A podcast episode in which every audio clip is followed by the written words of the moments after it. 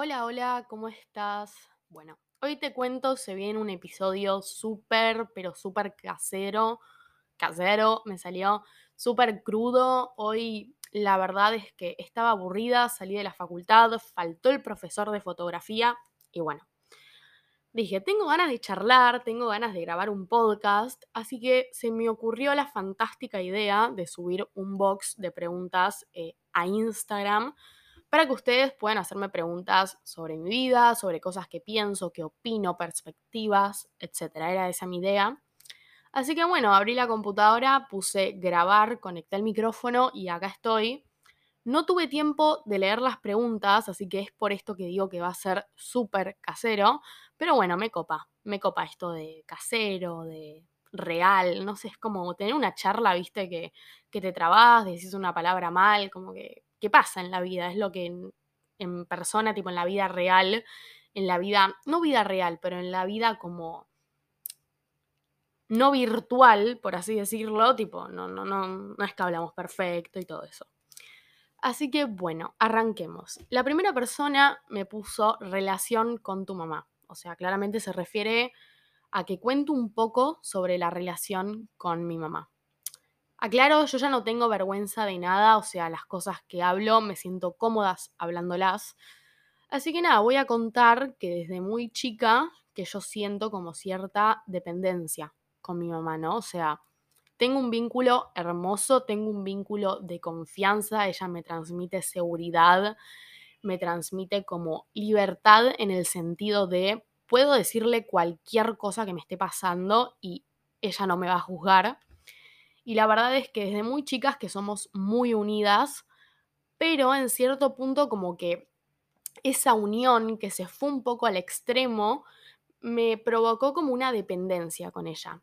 O sea, en otras palabras, en palabras eh, psicológicas, si querés, yo tengo eh, apego ansioso con mi mamá. ¿Y qué significa para mí el apego ansioso? ¿Cómo lo vivo? Bueno, yo claramente es algo que vengo laburando desde el año pasado, pero me pasa que hay situaciones de la vida que yo siento que no puedo resolver sin ella.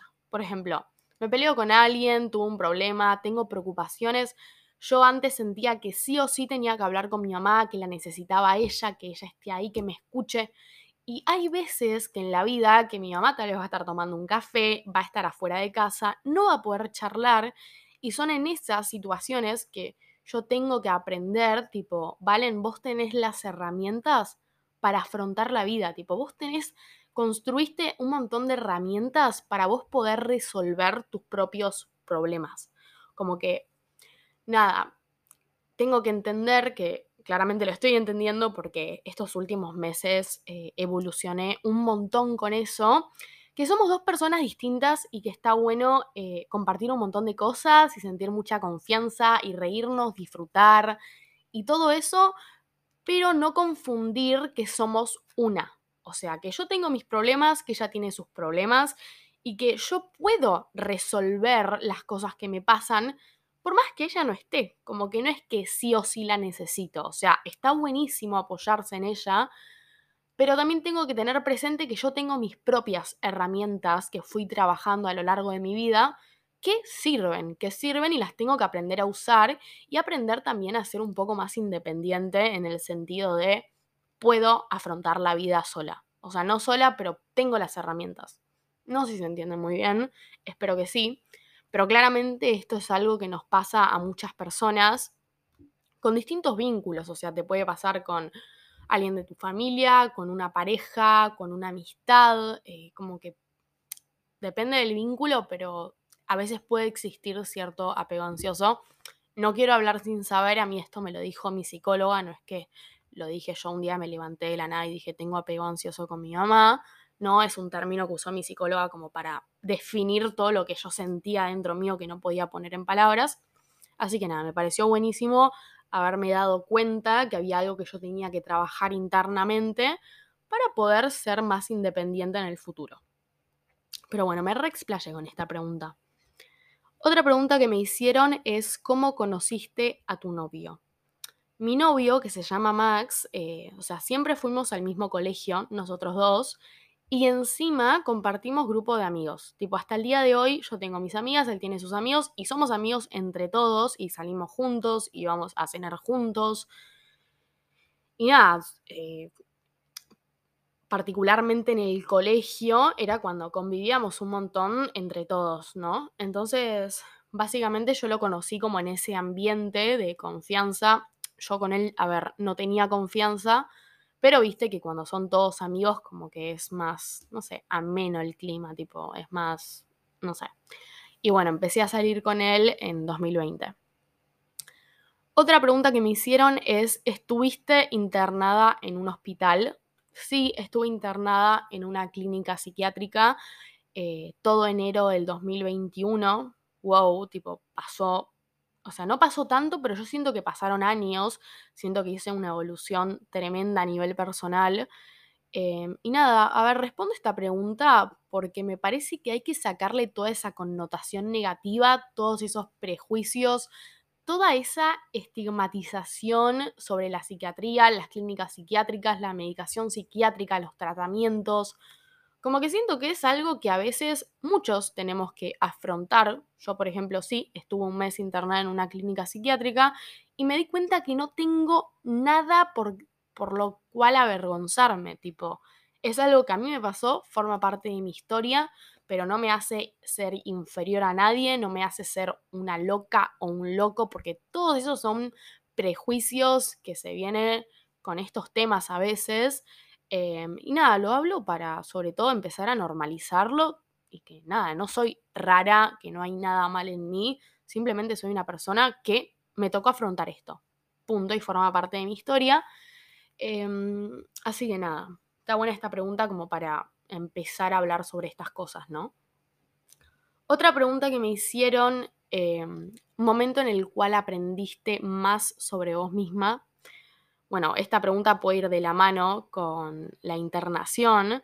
La verdad que en el momento, o sea, el momento en el cual aprendí más eh, sobre mí misma fue cuando salí de esa internación, ¿no? Porque viste que hay veces que tocas fondo y te das cuenta y empezás a valorar las cosas que son importantes en tu vida y las que tal vez no tanto, ¿no? Yo viví mucho tiempo, muchos años avergonzada, eh, con muchísimo miedo al que dirán. Y cuando salí de la internación dije tipo, che, Valen, tenés que empezar a vivir la vida que vos querés vivir, porque la vida es una. Yo salí de la internación y me quedó grabada esta frase, la vida es una, porque sí, porque estamos acá una vez y creo que yo, que a mí sobre todo, me quedan un montón de cosas por explorar y por descubrir que quiero hacerlo. Entonces, nada, es como que dije, basta, tocar fondo me hizo darme cuenta de, che, pará, o sea, deja de posponer estas cosas. Em, y nada, y arranqué a descubrir mi parte, mi espacio, ¿no? Grabando episodios, haciendo esto de las redes, mi espacio, mi, mi conexión sobre todo con la escritura. Como que empecé a conocer un montón de aspectos míos que tal vez antes estaba reprimiendo, por así decirlo. Ok, otra pregunta es, ¿qué fue lo que te motivó a comenzar los podcasts? La verdad es que lo que me motivó fue fueron mis amigas. Yo cuando empecé todo esto de las redes en abril del año pasado, un día una amiga me tira, eh, che, eh, ¿querés, querés, por qué no te copas eh, grabando un podcast, no? Y yo dije, che, ¿sabes qué puede ser? ¿Qué puede ser? Quiero explorar esa parte, me da intriga. Entonces, nada, fue literalmente de un día a otro, prendí la computadora, empecé a investigar cómo grabar un podcast y, y empecé a grabar con el audio del celular. Claramente no tenía mucha idea, pero creo que todos empezamos así. Así que me pareció buenísimo que mis amigas me hayan incentivado a empezar esto, que al final me encanta y es un espacio que, que recontra valoro en mi vida. ¿Cómo lograste aceptar y querer tu cuerpo? En todas sus formas. A veces se me complica.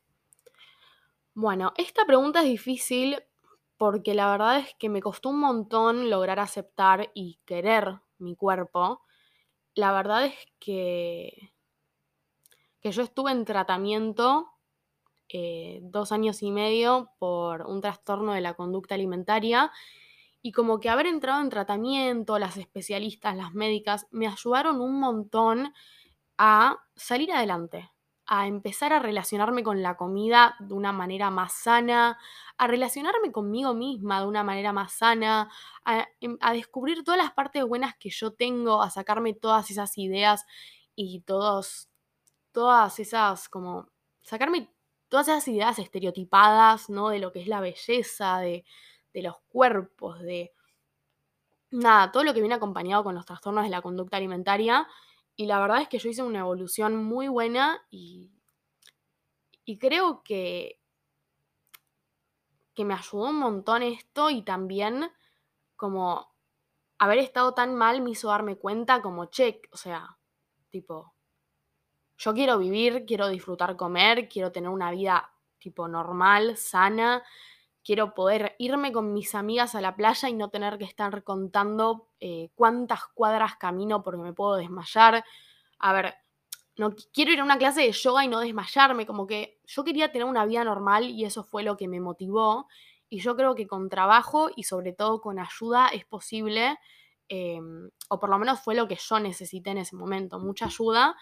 Y todo eso me permitió llegar a donde estoy hoy en día, que es tipo, me acepto como soy, no me avergüenzo y sobre todo me siento cómoda. Me siento muy cómoda. Bueno, otra pregunta. A ver.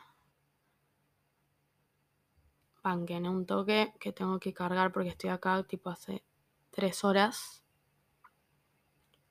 ¿Cómo te sentís hoy con respecto de tu cuerpo, tus avances? Bueno, es parecida a la pregunta, la verdad es que me siento muy cómoda. A veces se me hace difícil y voy a aprovechar este espacio para contarles.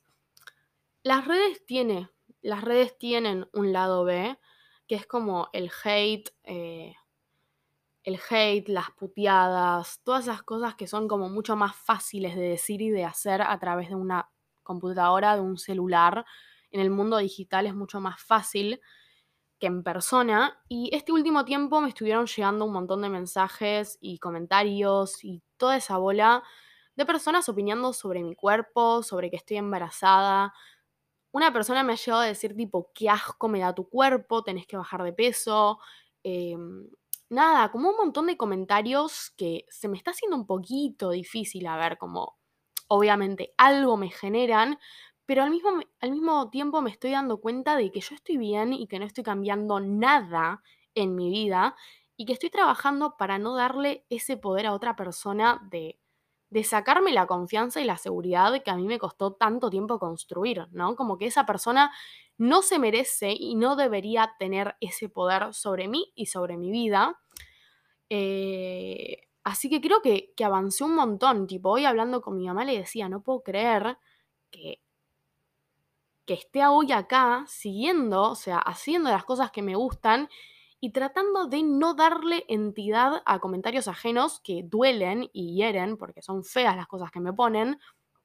Y ella me dijo, tipo, claro, Valen, es tu evolución, es tu evolución, es la evolución que vos hiciste, es el camino que vos eh, trayectaste, trayectaste, no sé si se dice así, pero bueno, que vos caminaste, que atravesaste, eso quería decir es como todas las cosas que te pasaron y toda la ayuda que recibiste y que sobre todo pedí, porque yo pedí ayuda en su momento, que te ayudaron a estar parado donde estás hoy en día.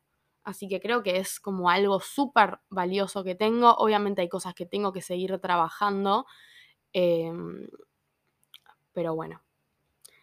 Ok, vamos con la última pregunta, porque ya voy 14 minutos, me estoy re explayando con las preguntas, pero bueno, no sería yo sino ¿Algún consejo sobre cómo abordar el rechazo? Ok. Qué difícil, ¿no? Es sentirse rechazado o rechazada por alguien. Justo ayer hice un episodio de podcast eh, que hablaba sobre la presión de agradarle a todo el mundo, como esa presión que muchos tenemos de le tengo que caber, le tengo que caber, le tengo que caer bien a esta persona, a este grupo de personas, eh, me tienen que aceptar como soy, nada, es una presión que tenemos muchos y justamente en el episodio de ayer hablé muchísimo sobre esto, sobre el rechazo, sobre buscar la aceptación en el otro. Así que si quieres anda a escucharlo y el que se cope vaya a escucharlo. Pero, tipo, si tengo que decirte dos frases de consejo o frases como que, que te motiven, yo te diría, primero, una realidad. Es imposible agradarle al 100% de la población. Y segundo, vos tenés que ser la persona que vos querés ser, no la persona que el resto quiere que seas.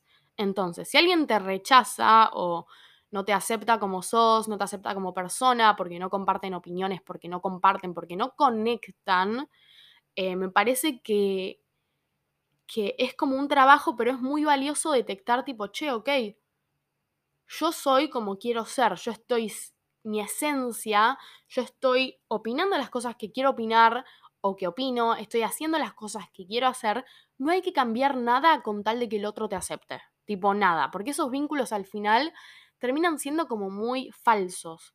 Yo creo que los vínculos reales, los sanos, los sinceros, son en los cuales las dos personas se aceptan, conectan y conviven a pesar de sus diferencias, pero en fin, tipo, hay una conexión que no se da con todo el mundo y no se puede dar con todo el mundo porque no sería lo normal. Imagínate si vos, esa amiga o esa persona, ese amigo cualquier tipo de vínculo que tenés en tu vida, que para vos es muy especial, imagínate si lo tuvieras con todo el mundo. Tipo, sería muy raro, sería imposible. Así que nada, igual, posta, si querés, anda a escuchar mi episodio de ayer, que justo hablé de esto. Eh, y no sé, me pareció que estuvo muy bueno. Pero bueno, ya vamos 17 minutos, así que vamos a finitear acá. Finitear, bueno, estoy como muy volada. A veces, viste, en los episodios me pasa que me siento muy volada. Pero bueno, conecté mucho con este episodio. La verdad es que me gustó mucho y creo que lo voy a subir ahora. O sea, literalmente, a ver, subí la historia hace 22 minutos y la chabona ya había alargado un podcast con este tema. Pero bueno, espero que te haya gustado. No sé qué onda si a ustedes les gusta como este tipo de, de formato de podcast. No sé, a mí me parece interesante. Así que nada, díganme su opinión, si les gustó, si puedo hacer videos también respondiendo un par de preguntas, nada, etcétera. Te mando un beso muy grande y nos vemos la próxima con alto episodio con mi psiquiatra, que ayer lo había dicho, pero bueno, no estaba en mis planes grabar hoy. Así que nada, prometo que el próximo episodio es con mi psiquiatra. Te mando un beso muy, muy grande y que tengas un muy buen fin de semana.